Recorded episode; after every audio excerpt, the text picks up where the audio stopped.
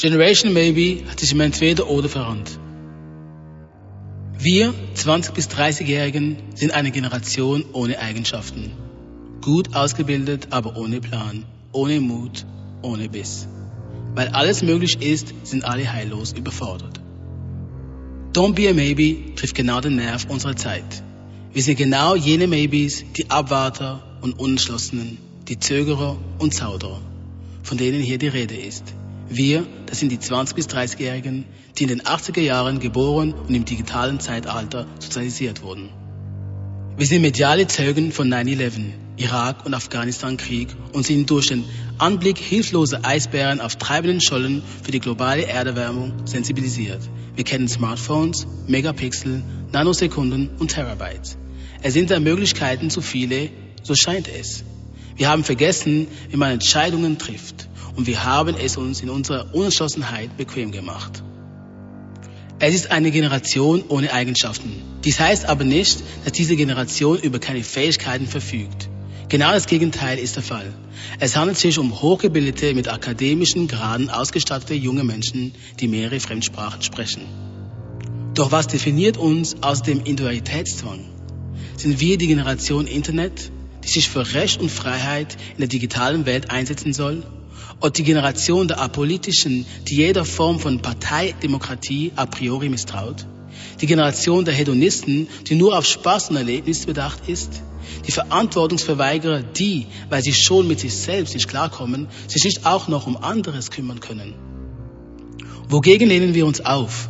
Gegen Traditionen, gegen Progressivität, gegen einen Wertverfall? Oder wollen wir alles zugleich? Den perfekten Körper und trotzdem Genussmensch bleiben. Eine eigene Familie, aber die Freiheit des Single-Daseins. Ökologisches Bewusstsein, aber trotzdem einen fetten SUV. Einen sicheren Job, aber keine 40-Stunden-Woche. Wir sind unsicher und wir haben Angst. Wir treten auf die Stelle und werfen uns in eine selbstverschuldete Unmündigkeit. Nicht mehr so sehr der Wille zur Entfaltung ist größer, sondern der zur Festanstellung.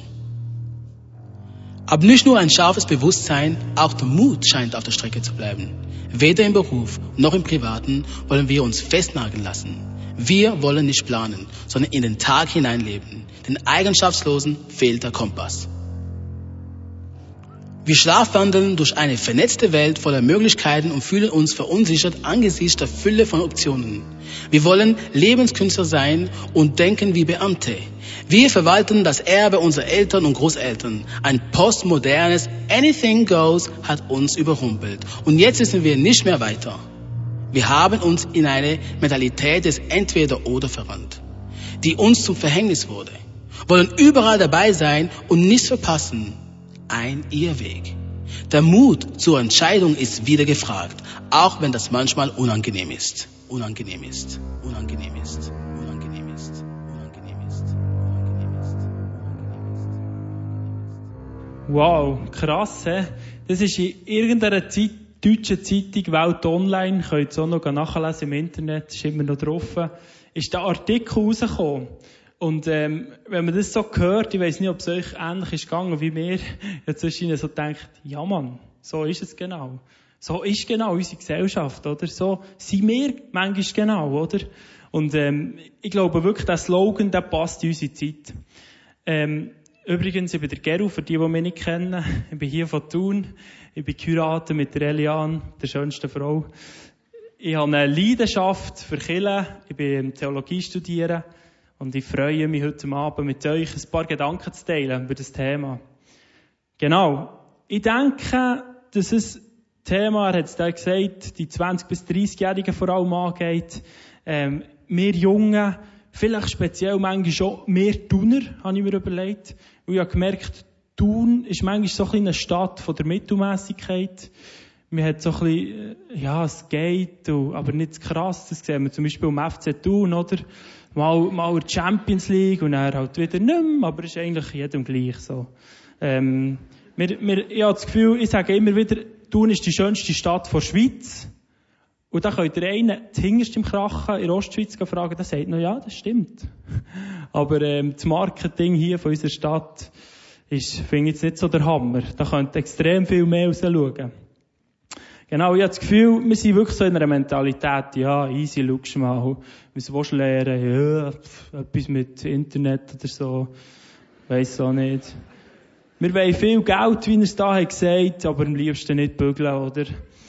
Ähm, der Oli hat auch eine souveräne Einführung gemacht mit dem, ähm, willst du mit mir gehen oder nicht, vielleicht. Ich glaube, das zieht sich noch weiter, oder? 50 von den, von den Ehen werden geschieden. In der Schweiz, das ist krass, oder? Da sieht man, dass Leute sich wie nicht mehr binden ein ganzes Leben lang. Man hat wieder Mut nicht, oder Biss nicht, etwas durchzuhaben. Es zieht sich weiter, ich glaube auch bei, bei uns, wir haben alle irgendwie ein Bedürfnis danach, Beziehung zu haben. Jungs haben das Bedürfnis, eine Freundin zu haben. Frau hat das Bedürfnis, einen Freund zu haben. Man hat vielleicht auch ein sexuelles Bedürfnis. Und ich habe manchmal das Gefühl, manchmal fehlt der Biss oder der Mut, so eine Prinzessin heldenhaft zu erobern, oder? Versteht ihr, wie ich meine? Der Ausweg daraus ist manchmal das, was am wenigsten Mut braucht, ist natürlich im stillen Kämmerchen hinter einem PC zu gehen und ein Porno zu schauen. So kann man die, so kann man das eigentlich auf die bequemste Art stillen, oder? Wir haben einfach keinen Biss. Der Biss fehlt, der Mut fehlt, wir haben Angst, Entscheidungen zu treffen. Und ich glaube, genau gleich geht es auch im Glauben. Oder die Schweizer sagen, die Thuner sagen, sie sind Christen, oder? Jeder hat in seinem Büchlein, der, der, der, seine Religion ist Christ. Aber wie viel von denen leben das wirklich? Wie viel von denen glauben wirklich an den Gott? Viele sagen, ja, Gott gibt's schon, aber vielleicht, vielleicht, maybe, maybe gibt's noch etwas anderes, was gut ist. Der Mut fällt auch dort, wirklich dazu zu stehen und zu sagen, hey, ich glaube an den Gott. Ich glaube daran. Der Mut fällt manchmal schon, sich wirklich auf, das, auf etwas drauf einzulassen. Ich bin gleicher Meinung wie der Autor von dem Zeitungsartikel, der dort gesagt hat, der Mut, er glaubt, dass es wieder Mut braucht, für Entscheidungen zu treffen, auch wenn die manchmal unangenehm sind. Und das ist ein krasser Satz eigentlich, oder? Ich bin genau der gleichen Meinung. Ich glaube, wir müssen von diesen Maybes zu No-Maybes werden wieder. Versteht ihr, was ich meine? Wow. Weil wir hier im, im Gottesdienst sind, habe ich natürlich gedacht, ich möchte eine Geschichte aus der Bibel mit euch anschauen, wo das sehr gut zum Ausdruck kommt. Ähm, ich habe mit den Leuten ein bisschen Brainstorming gemacht, ein bisschen darüber nachgedacht, was man für eine Geschichte nehmen könnte. Und nachher bin ich auf Petrus gestoßen. Ich weiß nicht, wie viele von euch den Petrus kennen. Petrus ist einer von diesen drei Jungs, der am nächsten mit Jesus ist unterwegs war. Der ist recht lang mit ihm einfach umgezogen durch das Land durch. Sie waren beste Kumpel gewesen, könnte man sagen. Ähm, aber was beim Petrus speziell ist, was ich herausgefunden habe, das sieht man schon nur, wenn man auf Wikipedia geht, dort heisst, der Petrus hat einen ambivalenten Charakter gehabt. Und das ist ein Fremdwort, das heisst nichts anderes, er war ein Maybe gewesen. Äh, wir werden das noch sehen, wenn wir da tiefer in die Geschichte hineingehen.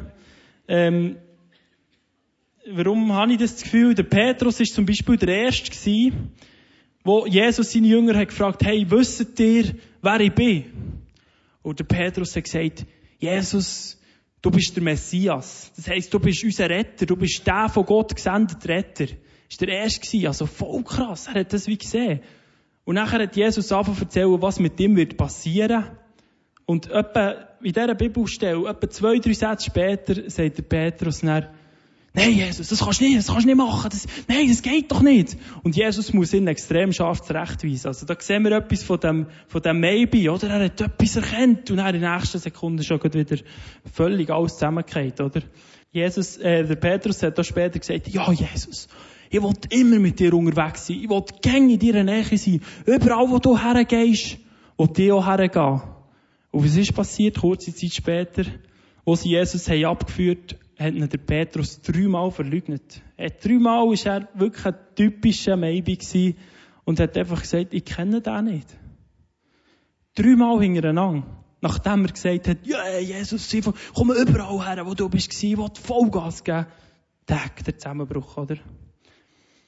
Er ist auch eingepennt, wo Jesus in seiner letzten Nacht hat gesagt, hey, jetzt, äh, meine Jünger, meine besten Freunde, jetzt müsst ihr zu mir stehen. Jetzt wird nämlich etwas Krasses kommen. Ich werde dort am Kreuz sterben. Kommt mit mir nochmal beten. betet für mich. Und dann ist Jesus weitergegangen, kommt zurück, Petrus und Pen, oder? Nachdem er gesagt hat, ja, ich habe Vollgas gegeben. Nicht mögen, oder? Typischer Maybe, würde ich sagen. Das ist noch weitergegangen. Dann ist Jesus ja gestorben, am Kreuz, er ist wieder auferstanden.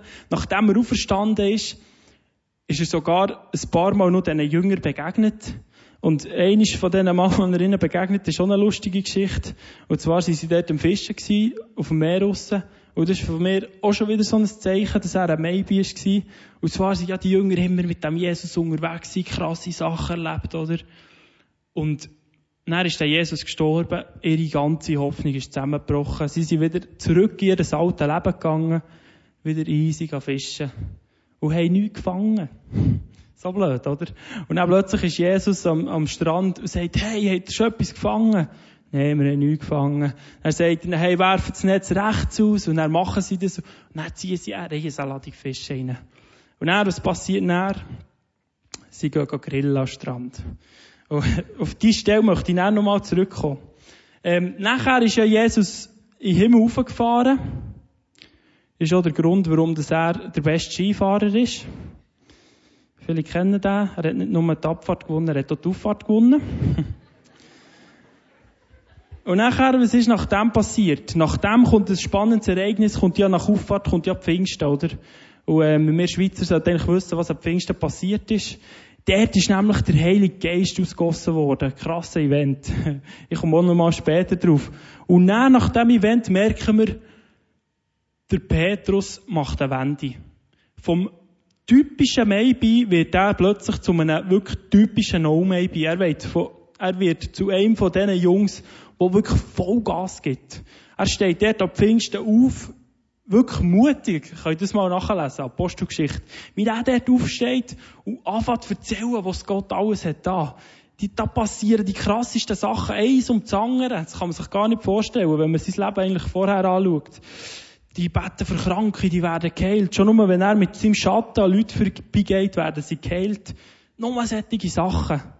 Genau. Aber er zahlt auch den Preis für diese Sachen. Er ist, weil er so entschieden ist, kein Maybe mehr, erlebt er auch, wie er in die Kiste kommt, wie er, ähm, wie er ähm, auspaged wird, all solche Sachen. Aber er ist kein Maybe mehr. Er ist entschlossen in dem Sinne, was er macht. Und irgendwie flasht mich das. Mir flasht das. Mir kommt da immer die, der Film in Sinn. Ich habe mir überlegt, ob ich den noch so kurz einspielen soll. Braveheart. Vielleicht könnt ihr euch an die Szene erinnern, wo der dort hermarschiert und den Jungs sagt, hey, jetzt gehen wir los als No-Maybes. Das ist der Hammer. Gut. Jetzt ist natürlich die Frage, die uns alle interessiert. Wie können wir, so wie der Petrus, von einem Maybe zu einem No-Maybe werden. Wie der Typ im Zeitungsartikel schreibt. Wie können wir zu Leuten werden, die mutig werden, die entschieden werden? Und ähm, ich habe da natürlich nachgeforscht und ähm, ich möchte für das noch ein bisschen tiefer in die Bibel hineingehen. Und zwar an die Begebenheit dort, wo, wo äh, Jesus mit seinen Jüngern nachher am Fischli grillen ist. Wir waren letzte Woche am Stockhornsee oben und haben dort 14 Fische rausgerupft, heute schnell. Meine Frau Telian hat mal die meisten rausgezogen, das ist anders abgegangen. Also, Jesus ist mit den Jüngern am Fischli grillen. Nachdem, wo sie fertig gegessen haben, steht, ist Jesus, hat Jesus den Petrus an seine Seite genommen und hat ihn dreimal gefragt, hast du mehr gern? Vielleicht ist euch die Stelle auch schon begegnet. Für die Stelle genauer zu ähm, verstehen, müssen wir nochmal tiefer in die Bibel hineingehen, weil ich Theologie studiere. Nein, das, ich, das kann jeder. Ähm, jetzt kannst du mal schnell eine Folie weitergehen. Ja, gemerkt, oder, das ist so, dass im Griechischen das Wort Liebe drei verschiedene Bedeutungen hat. Also, wenn wir von Liebe reden, dann kann in der Bibel, oder wenn auch in der Bibel auf Deutsch Liebe steht, können drei verschiedene Sachen gemeint werden. Das erste ist Agapeliebe. Agapeliebe ist die göttliche Liebe. Das ist die Liebe, wo Gott, wo nur Gott uns geben kann. Das ist wie eine übernatürliche Liebe. Das ist auch die Liebe, die Gott für uns hat. Und, was auch noch spannend ist, Jesus redet ja von einer Liebe zu, zu unseren Feinden, oder? Auch dort ist die Agape-Liebe gemeint. Sehr spannend, oder? Weil das kann fast nur übernatürlich sein. Das leuchtet noch ein. Die zweite Liebe ist Filia. Filia ist die freundschaftliche Liebe. Es ist die Liebe zwischen Kumpeln, zwei Freunden, die sich wirklich gerne haben, die miteinander unterwegs sind. Wirklich die Liebe zwischen Kumpeln. Die dritte Liebe ist die Eros-Liebe. Das ist, die, das ist ein erotisches Begehren, eine sexuelle Liebe, wie sie zwischen einem geheirateten Ehepaar vorkommt. So, jetzt haben wir die, die Sachen verstanden. Das wird jetzt wichtig, wenn wir tiefer da reingehen. Jetzt möchte ich mit euch die Bibelstelle anschauen. Die, die die Bibel dabei haben, oder die auf dem Handy haben, können jetzt aufschlagen. Johannes 21, 15 bis 19. Jesus stellt die erste Frage an Petrus, wo er nach dem Grillen hat an Zeit genommen. Zwar fragt Jesus der Petrus, Petrus, liebst du mich mehr als die anderen Jünger hier? Und ihr seht, sie hat in Klammern geschrieben, mit welcher Liebe das Jesus ihn fragt. Er fragt ihn, Petrus, hast du die göttliche Liebe? Liebst du mich mit dieser übernatürlichen Liebe? Ähm, auch noch komisch, oder? Warum dass er fragt, hey, hast du mich mehr gern als all die anderen Jungs hier, oder? Hat man sich auch fragen, was soll das? Ich glaube, die Fragestellung hängt damit zusammen, weil der Petrus, was ich vorhin ein bisschen gezeigt habe mit dem Maybe-Lifestyle, er hat so viel eigentlich schlechtes Zeug gemacht. Einpennet, Jesus verleugnet, einfach Seich hat er gemacht, oder? Und, ist eigentlich logisch, steht dort in der Bibel, wem mehr vergeben wird, der kann auch mehr lieben, oder? Und ich glaube, das ist der Grund, warum das der Petrus den Jesus mehr hat können lieben. Jetzt kommt der Petrus seine Antwort auf die Frage. Nämlich sagt Petrus, ja, Jesus, ich liebe dich. Spannend wieder, dort in dieser Übersetzung ist es noch cool übersetzt, darum habe ich die genommen. Er sagt ihm, ja, Jesus, ich bin dein Freund. Und ich klammere, Filialiebe. Kommt da raus. Er antwortet, ja, Jesus, du bist mein Freund, wir sind Kumpel. Also er gibt eigentlich eine andere Antwort als die Frage, die Jesus stellt. Sehr spannend, oder? Und nachher passiert noch mal genau das Gleiche. Dann fragt Jesus nochmal, hey Petrus, liebst du mich mit dieser Agape, mit dieser göttlichen Liebe? Was antwortet Petrus? Ja, Jesus, ich bin dein Freund. Ich liebe dich. Aber in der freundschaftlichen Liebe. Sehr speziell, oder? Und jetzt könnt ihr raten, jetzt fragt ihn zum dritten Mal. Zum dritten Mal fragt Jesus nochmal, Petrus, bist du mein Freund? Zum dritten Mal lädt sich Jesus quasi auf das Niveau von Petrus ab und fragt ihn, hey Petrus, sind wir Kumpel, sind wir Freunde in dieser freundschaftlichen Liebe, oder? Das ist extrem spannend. Nachher, was ist die Antwort von Petrus? Petrus wird als erstes Mal traurig. Das ist eigentlich verständlich, oder? Jesus den dreimal nacheinander gefragt. Er wird auf einmal traurig. Und ich kann mir vorstellen, dass das mit dem zusammenhängt, dass er Jesus dreimal verleugnet hat, oder? Wo Jesus ihn zum dritten Mal das fragt, kommt vielleicht ein Petrus in Sinn. Mann, ich habe wirklich so viel schlechte Sachen gemacht. Mann, aber der Jesus, der liebt mich immer noch. Und er antwortet ihm, Jesus, verstehst du es nicht? Mann, ich liebe dich, du bist mein Freund, wir sind beste Kollegen. Aber er hat immer noch nicht genau verstanden, die Frage von Jesus am Anfang, oder? Aber Jesus geht darauf ein, er bejaht Und es ist gut, oder? Die Bibelstelle, die hat mich irgendwie beschäftigt. Die Frage ist, was will Jesus uns mit dem sagen? Was will die Bibel uns mit dieser Stelle sagen, oder? Jesus fragt zweimal, liebst du mir göttliche Liebe? Petrus antwortet eigentlich etwas anderes. Für Jesus ist es gleich gut. Er fragt noch das dritte Mal, aber lädt sich auf das Niveau ab. Ich habe herausgefunden, ich glaube, drei Sachen können wir dort herauslesen. Das erste ist, ich glaube, Jesus hat wie eine Diagnose gestellt beim Petrus. Er hat ihn ja gefragt, hey, hast du wirklich die göttliche, die übernatürliche Liebe bekommen von mir? Und er merkt, nein, der böckt das nicht, der Typ. Der, der kann das irgendwie nicht. Der gibt das Beste, aber da wäre irgendwie noch etwas mehr. Da wäre noch eine andere Liebe da, oder? Da wäre noch etwas mehr. Die göttliche Liebe nämlich. Ich glaube, Jesus hat wie eine größere Perspektive gehabt. Etwas, was der Petrus noch nicht ganz gecheckt hat, oder? Das Zweite ist, was ich spannend finde, Petrus ist irgendwie entschieden gewesen. Er hat jedes Mal gesagt, ja, Jesus, ich will doch, ich gebe alles, merkst du es nicht, Mann? Er hat sich wirklich entschieden, ja, ich liebe dich, Jesus. Aber er hat irgendwie nicht mehr können, oder? Also die Entscheidung von ihm her ist wie da gewesen. Er hat wie auch für sich gedacht, darum ist er auch traurig geworden. Ich gebe doch alles, was soll ich noch mehr? Ich kann einfach nicht. Das dritte ist, er wird wirklich traurig. Und er merkt, dass er wirklich einer ist, was nicht, was nicht schafft, was nicht böckt, wo immer wieder, wo die Vergebung braucht, wo ihm der Jesus so zuspricht. Ich habe wie für mich das Gefühl, dass Jesus dort auch sich ein paar Gedanken gemacht hat nach dieser Frage. Ich kann mir vorstellen, dass er sich überlegt hat, Mann, jetzt bin ich mit denen so viel lang unterwegs gewesen, ähm, und die böcken es einfach irgendwie noch nicht. Die schnallen es noch nicht. Die sind immer noch die Maybes, oder?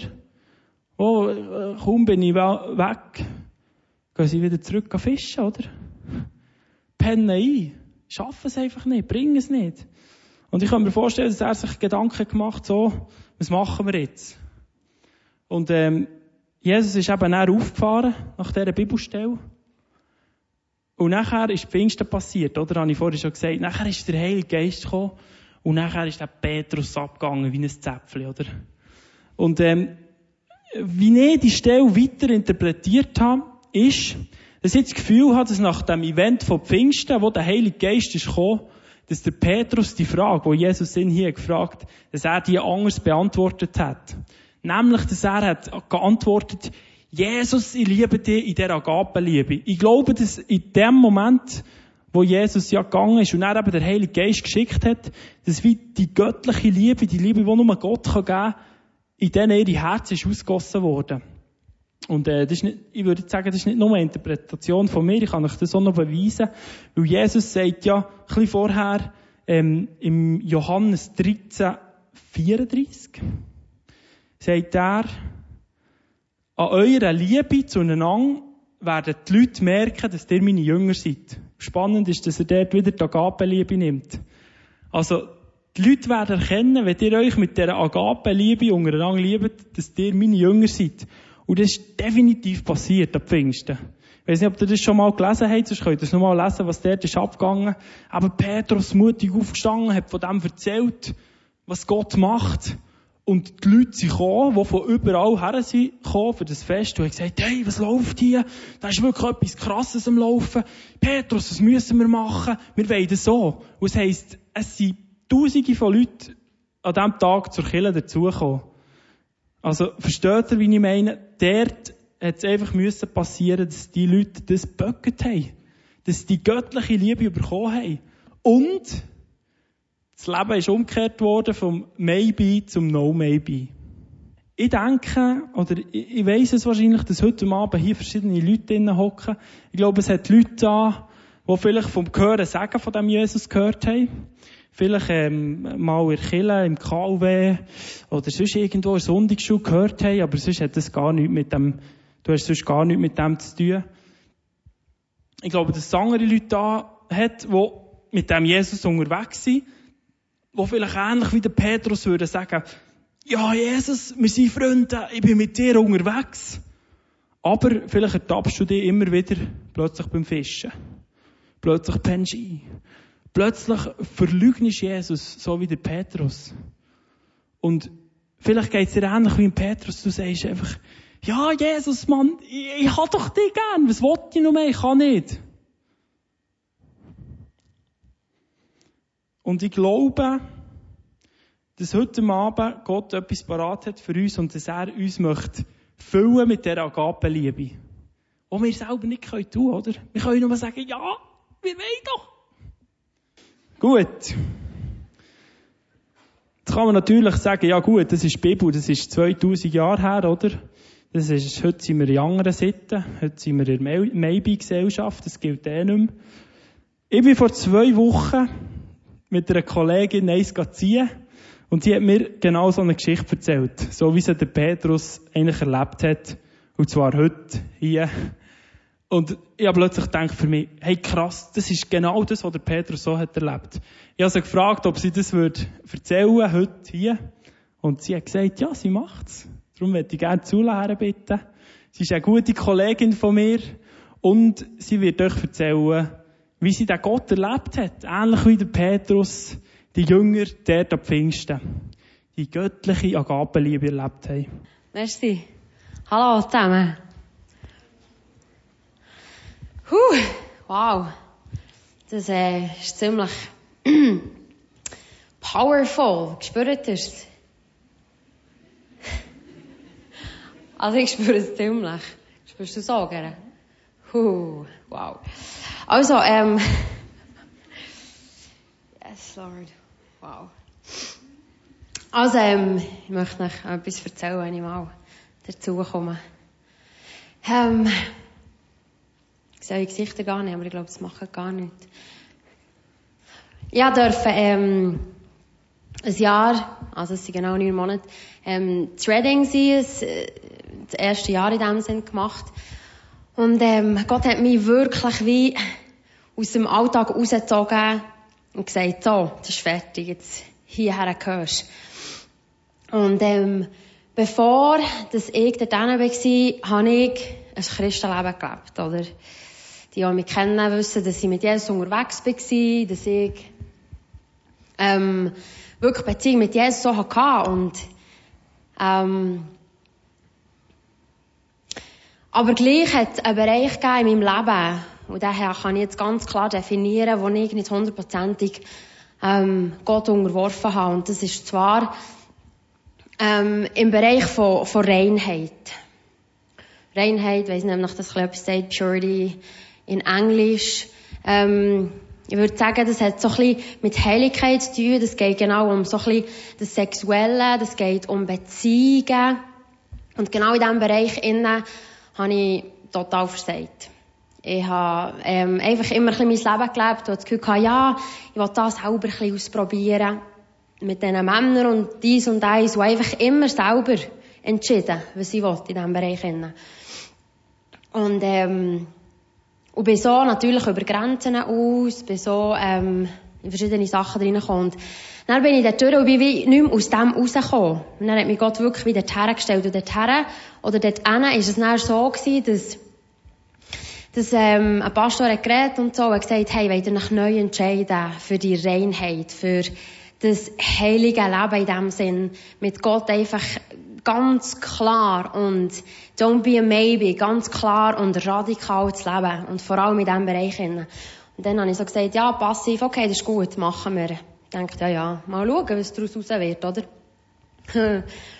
Und dann ist, ähm, ist weitergegangen und so weiter. Und nachher ist ein Teil gekommen, wo ich gemerkt habe, okay, jetzt muss wirklich aktiv werden.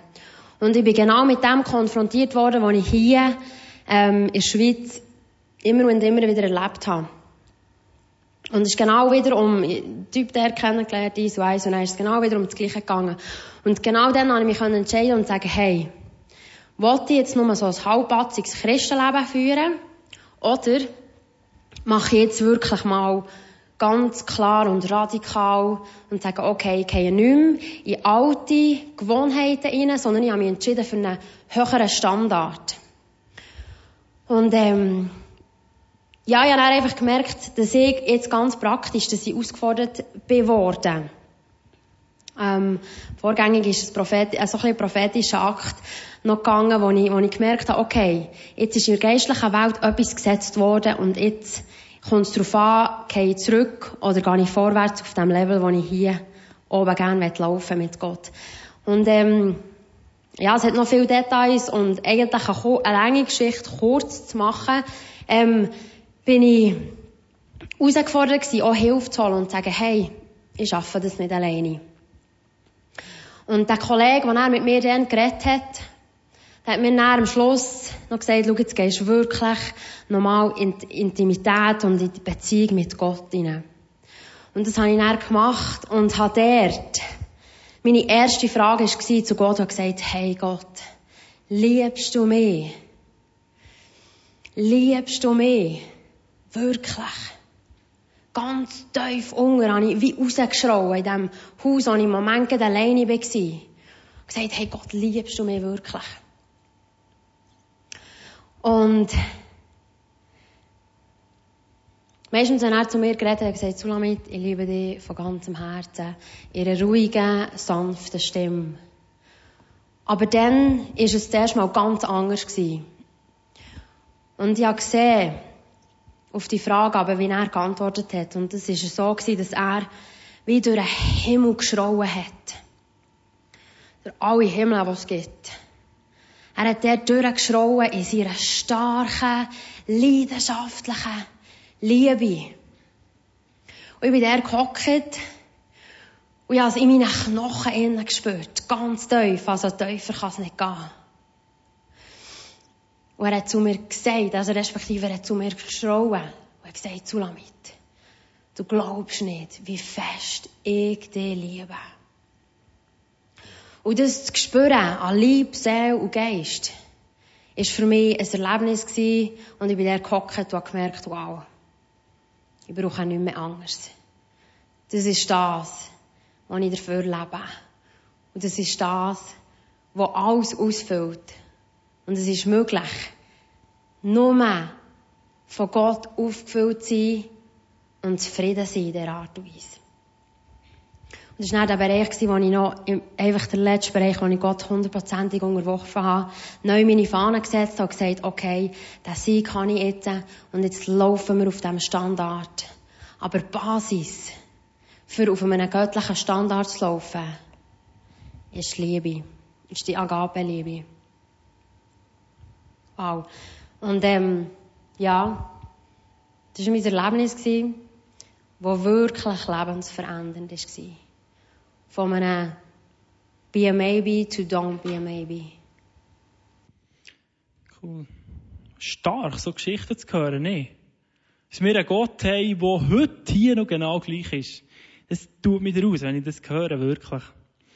Ähm, ich glaube, heute Abend, dass es längt, den Jesus als Freund zu kennen, so wie der Petrus kennt. Es längt, die Vergebung zu kennen, die der Jesus für uns hat gemacht, wie beim Petrus. Das traurig sein darüber, dass wir Fehler machen. Aber ich glaube, es ist ein, ein höherer Level, wo es darum geht, wenn der Gott echt zu uns redet. Wenn der Gott einfach die übernatürliche Liebe uns erweist. Ich glaube, da ist eine Power dahinter, wenn er persönlich zu jedem Einzelnen von uns redet, wo wir in einen anderen Level hineinkommen, so wie der Petrus näher. Und, ähm, wo, wo ein Leben auch ganz anders abgeht. Seitdem, dass ich das erlebt habe, ich kann euch sagen, es, es geht wirklich ab. Ihr Leben, wie ich so entschieden kann unterwegs sein Ihr Leben, wie es abenteuerlich ist. Wie Gott manchmal zu mir redet, auf verschiedene Arten. Wie, wie ich für Leute beten und denen geht's besser oder die werden geheilt. So wie bei Ruth heute Abend. Das ist einfach Action. Wisst ihr, wie ich meine? Das geht ab. Und ich glaube, dass Jesus das parat hat. Für viele von uns hier heute Abend. Ich glaube, dass er uns aus, einer, aus, aus dieser Sinnlosigkeit von dem Maybe-Lifestyle möchte rausnehmen. Und uns einen neuen Sinn und eine Perspektive geben. Auch die, auch die Schlappheit von diesen typischen Maybes, die Angst. Dass er uns die möchte wegnehmen, dass er uns mutig macht. Mutig und entschieden. Vorwärts gehen, Entscheidungen zu treffen. Ich habe das gemacht als Beispiel, vielleicht noch für Molly weiterzuhelfen, weil er am Anfang gesagt hat, er wäre froh. Ich habe Delian gefragt, heldenhaft, ob sie das Abenteuer mit mir möchte wagen. Und zwar das ganze Leben lang. Krass, he? Es braucht Mut. Ich sage euch, ich habe die Pizza fast nicht abgebracht, bis ich das auch sagen konnte.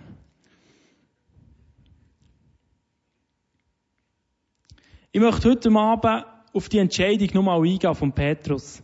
Und ich möchte, dass wir heute Abend etwas machen. Zwar habe ich gedacht, wir könnten mal alle aufstehen.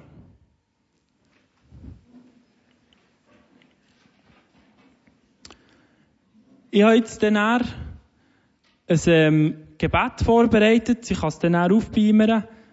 Ähm, wo ihr das könnt zum Ausdruck bringen dass ihr euch wirklich so wie der Petrus wollt entscheiden für den, für den Jesus. Dass ihr wirklich mit dem wollt unterwegs sein Und ähm, Ich würde vorschlagen, dass wir das dann alle zusammen miteinander beten, so wie Kille, wo man das Vater unser betet. Wenn du das nicht willst, dann musst du das nicht machen, kein Stress. Ähm, ich habe gedacht, wie es heute Abend um die Agapenliebe geht, die wir untereinander haben, könnten wir einander die Hände geben. Geht es? Wow.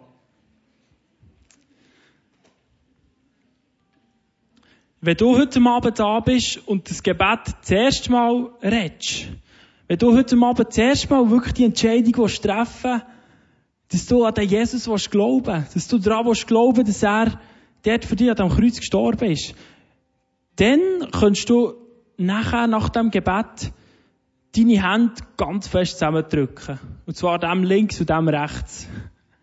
Ist gut? Okay. Wir wollen das Gebet beten. Alle zusammen. Jesus Christus, ich weiss, dass ich in meinem Leben viele Fehler habe gemacht Und das tut mir leid.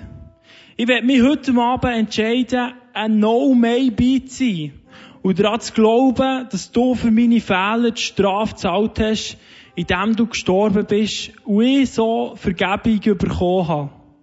Durch deine Vergebung habe ich wieder Zugang zum Vater im Himmel. Und das gibt eine Perspektive, die sogar über den Tod rausgeht. Ich will ein guter Freund von dir werden. Jetzt können die, die das das erste Mal gemacht haben, links und rechts festdrücken.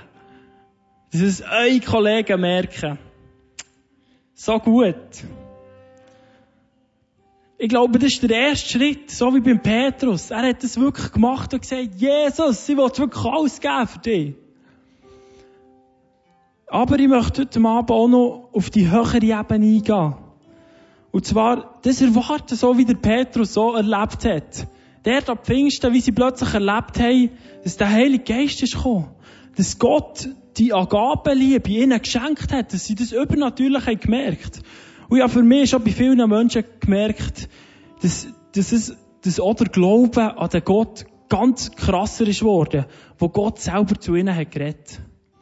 Und weil ich das glaube, dass das Gott macht, vielleicht durch eine feine Stimme wie bei Sula, vielleicht ruft es durch den ganzen Himmel durch. Vielleicht hörst du es richtig akustisch. Vielleicht redet er zu dir in einem Traum. Vielleicht hat er zu dir geredet in diesen Sachen, die Kuno hat gesagt. Aber ich möchte jetzt echt auch nochmal den Heiligen Geist einladen und ich möchte erwarten, wenn wir nach zwei, drei, wenn wir nach ein, zwei Minuten warten, dass Gott wirklich zu jedem Einzelnen von uns kann reden heute Abend. Dass wir so ein Erlebnis dürfen haben. Weil ich glaube, er ist ein guter Gott. Er will es. Er will, dass wir von dem Maybe-Lifestyle rauskommen zu einem No-Maybe-Lifestyle. Ich möchte für das beten. Vater im Himmel, merci vielmals, dass wir heute Abend hier sind. Es ist so gut, dass du da bist. Es ist so gut, dürfen wir dich kennen. Und es ist so gut, dass es so etwas Natürliches und Praktisches ist. Der Glaube an dich. Merci vielmals, bist du genau der gleiche Gott wie vor 2000 Jahren. Und dürfen wir das hier wirklich erleben. An Leute, die plötzlich einfach geheilt werden. An Leute, die Gott zu ihnen redet. Und Heiliger Geist, ich möchte jetzt dich einladen heute Abend, dass du einfach kommst und wirklich jetzt durch die Reihen durchgehst. Dass du wirklich zu jedem Einzelnen von uns redest, dass du uns eine Begegnung schenkst von dir. Das erwarten wir heute Abend von dir.